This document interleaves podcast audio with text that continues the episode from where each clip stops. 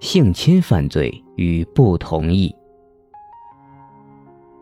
在我国刑法中，至少有两个与性侵犯有关的犯罪，一是强奸罪，二是强制猥亵罪。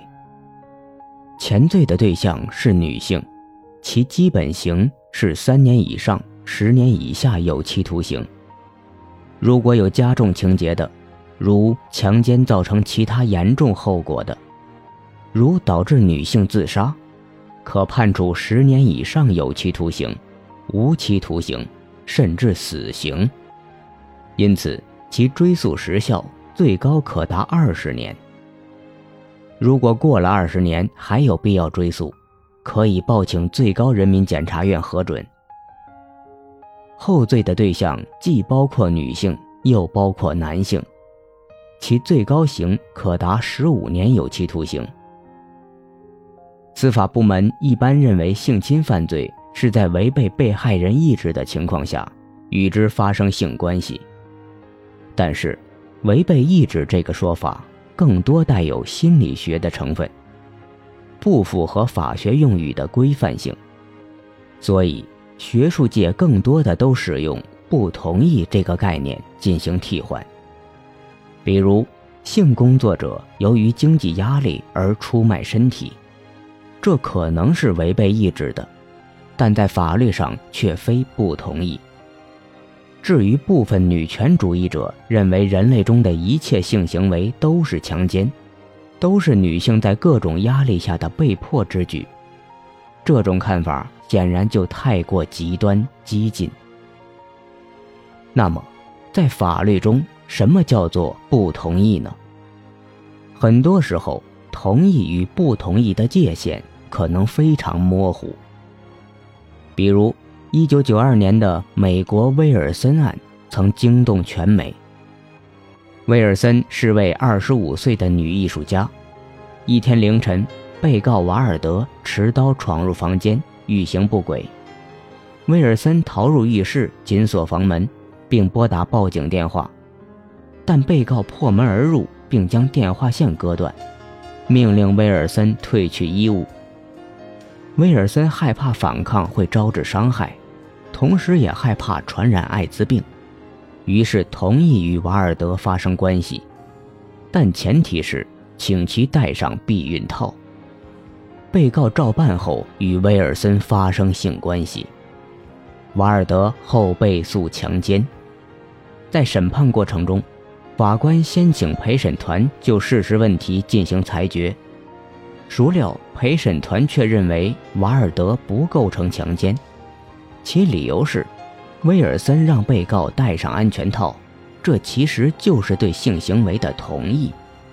在不同的时代、不同的历史背景下，不同意的判断标准也不一样。司法者必须充分考虑社会主流的价值观念。对不同意做出符合时代精神的理解。在世界范围内，关于不同意标准大概有四种立场。最大限度的反抗规则是一种最古老的判断标准。该规则要求被害人必须竭尽全力进行身体反抗，表明他的不同意。如《大清律》规定，必须有强暴之状。妇人不能挣脱之情，被害妇女必须要有损伤肤体、损毁衣服之属，才能表明不同意的存在，否则行为就不是强奸。这种标准与当时社会的主流价值观是一致的。在很长一段时间，女性的贞操被认为高于其生命价值，女性并没有独立的人格。对女性贞操的侵犯，很大程度上是对夫权或者父权的侵犯，因此女性必须进行最大限度的反抗来维护贞操。随着女性地位的崛起，女性生命的价值逐渐被认为高于其贞操价值，最大限度的反抗标准逐渐为合理的反抗规则所代替。该标准要求女性对于行为人的性要求进行合理的反抗，以表明不同意。如果没有合理反抗，在法律上就要推定为对性行为的同意。显然，合理与否取决于司法者的规范判断。在很长一段时间，合理反抗规则仍然对女性要求过高。大量的司法判例认为，如果行为人所使用的强制手段并不明显，女方必须进行身体反抗。如果没有身体反抗，仅仅是哭泣、呼救、愤怒等，都不属于合理反抗，而应该视为对性行为的同意。随着女性地位的进一步提高，越来越多的人认为，传统的合理反抗规则有着很强的男权主义偏见，是用男性的标准来要求女性，对女性不公平。于是，不等于不规则与肯定性同意规则应运而生。不等于不规则认为。女性语言上的拒绝应该看作对性行为的不同意。法律应当尊重女性说不的权利。法律应该抛弃“不等于是”这种花花公子式的哲学。为了真正保护女性的自治权，必须赋予女性说不的权利。法律应当尊重女性语言上的拒绝权。除此以外，还有肯定性同意规则。这种标准认为，在没有自由的、肯定性的表达同意的情况下，性行为就是非法的。沉默应当被视为一种拒绝的意思表示。如美国加利福尼亚州1990年在修改刑法时，就认为同意是指依照自由意愿。而自愿给予的肯定性合作，在某种意义上，上述四种规则其实都是关于被害人应以何种方式表明自己的同意或者不同意才是合理的判断标准。对此，司法者必须结合中国的社会实际，把握男女平等的时代背景进行取舍。显然。最大限度的反抗规则完全站在男性立场，无视女性的主体性地位，应当被彻底抛弃。至于其他三种标准，则各有利弊。笔者倾向于用合理反抗规则吸收不等于不规则与肯定性同意规则的合理部分，作为司法者进行规范评价的客观依据。我把它称之为。新的合理反抗规则。首先，女性语言上的明确拒绝或者哭泣，应当获得法律的尊重。法律必须抛弃不等于是的偏见，这种偏见是对男女平等原则的公然践踏。语言上的拒绝和哭泣，这种消极反抗，应该被视为反抗的一种形式。对于那些无视女性消极反抗的男性进行惩罚，具有道德上的正当性。但是，不等于不规则存在一个明显的缺陷，那就是人类的态度有可能变化。女性说不之后，还可能改变意图。因此，如果消极反抗和性行为的发生之间有一段时间差，男性试图改变女性态度的做法也合乎情理。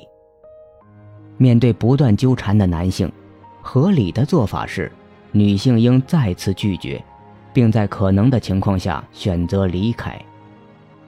其次，肯定性同意规则可以被有限的采用，不宜普遍化。在当前的社会背景下，完全采纳肯定性同意规则。很难获得社会公众的支持。毋庸置疑，肯定性同意标准的提出，反映了社会性观念的变化。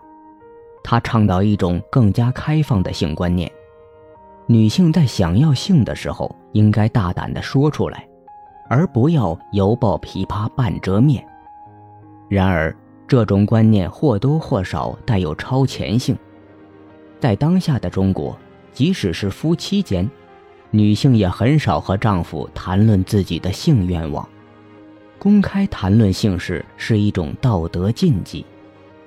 多数人仍然认可对于性行为许做不许说的原则。如果不加区别采纳肯定性同意标准，至少在很长一段时间会使得法律与社会风俗严重抵触。笔者认为，肯定性同意规则应该在女方因服食毒品或麻醉药品而完全丧失辨认能力或控制能力的迷奸案中采用。如果女方处于清醒状态下，采用肯定性同意规则就不太合适。根据新的合理反抗规则，威尔森案肯定是构成犯罪的。总之。性与人的尊严息息相关，男性应当对女性有起码的尊重，他应当把女方看成一个有理性的主体，而非纯粹的泄欲对象。在进行性行为之前，男性有义务了解女性的意愿，不要试图读懂女人的心，而要尊重他们说不的权利。在本质上有此能力合理行事之人，如果没有这么做，就违反了规范的要求，体现了对主流价值漠然的人格，当然要受到法律的责罚。在我国刑法中，性侵犯罪还有一种特殊的情况，是与幼女发生性关系。不满十四周岁的幼女没有性同意能力。只要明知对方未达十四周岁，与之发生性关系，就一律构成犯罪。但是，以十四岁作为同意年龄明显太低，在世界范围内，这个年龄都是偏低的。现有的法律无法有效地对少女的性权利提供保护，尤其无法防止那些对少女有信任影响力的老师、监护人的性剥削。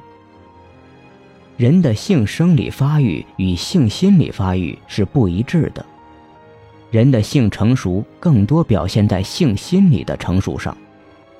研究表明，到十八岁以后，性心理才逐渐发育成熟。考虑到性成熟并不单纯依赖于生理上的成熟，那些生理刚刚发育成熟的女性，往往更容易成为男性的性欲对象，因此。有必要提高性同意年龄，把保护对象从幼女扩大到少女。当然，提高同意年龄势必要将幼女和少女区别对待，否则对男性是不公平的，也不可能借保护之名剥夺女性的权利。英国2003年的性犯罪法规定了十三岁、十六岁和十八岁。三个同意年龄，与不满十三岁的未成年人发生性行为是最严重的性侵犯罪，最高可判处终身监禁。与十三岁以上不满十六岁的未成年人发生性行为，最高刑为两年监禁。对于存在特殊信任关系的群体，如教师与学生、监护人与被监护人、医生和患者之间。未成年人的同意年龄是十八岁，教师只要与不足十八岁的学生发生关系，就一律以犯罪论处，最高刑可达五年监禁。美国模范刑法典甚至把这种滥用信任地位的性侵犯罪的同意年龄提高到二十一岁，唯一的辩护理由是，男方决定与女方结婚。只是绝大多数州没有采纳如此之高的年龄。这种立法值得借鉴。当双方存在信任关系，一方很可能利用自己的优势地位，对处于弱势地位的对方施加不正当的影响，利用对方在身体上和心理上的不利地位。这种同意下的性明显是不正当的，在适当的时候。刑法应当将同意年龄提至十八周岁，与未成年人保护法相一致。对教师等可能滥用未成年人信任关系的群体，可以更严格的义务。刑法应当规定，如果行为人与不满十八周岁的未成年人具有信任关系，与之发生性关系就构成犯罪。此处的具有信任关系之人，应当理解为基于法律或契约而对未成年人负有保护义务的人，如与未成年人有监护关系、教育关系、雇佣关系等。对于校园中时常发生的性欺凌与剥削，这不再是一个单纯的道德问题，事关师德之根本，动用刑法很有必要。法律虽然不是治理社会问题的万灵丹，但面对摇摇欲坠的道德现实，法律必须有所作为。然而，我们必须清楚地意识到，校园性侵案件频发。看似偶然，其实必然。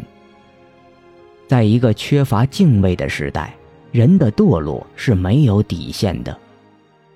曝光的性侵案件只是冰山的一角，教师的败坏是社会堕落的风向标之一。当人们假借宽容、进步之名，消解良善的价值，道德相对主义横行于世。社会也就失去绝对的对错，存在的就是合理的，于是，一切邪恶都有可能。我们一方面抱怨指责，另一方面又与罪恶同流合污。